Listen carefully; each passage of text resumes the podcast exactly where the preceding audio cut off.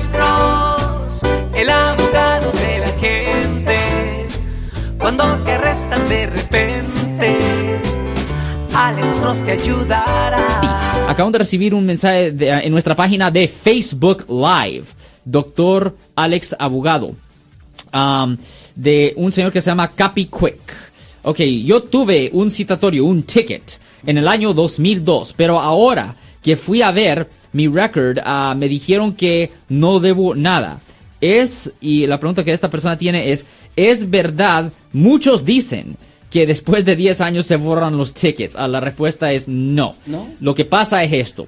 Los puntos, los puntos en la licencia se eliminan después de 3 años. Los puntos. Pero las multas, el dinero, eso no se borra con el tiempo.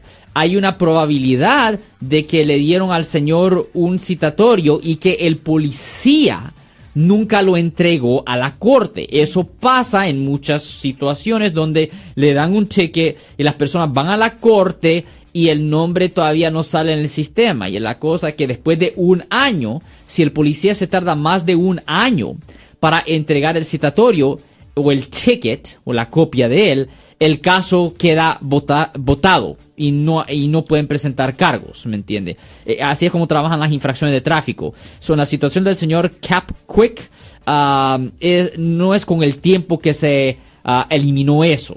Es simplemente ah, más por lo que hizo el policía o por lo que no hizo el policía Eddie. Ahora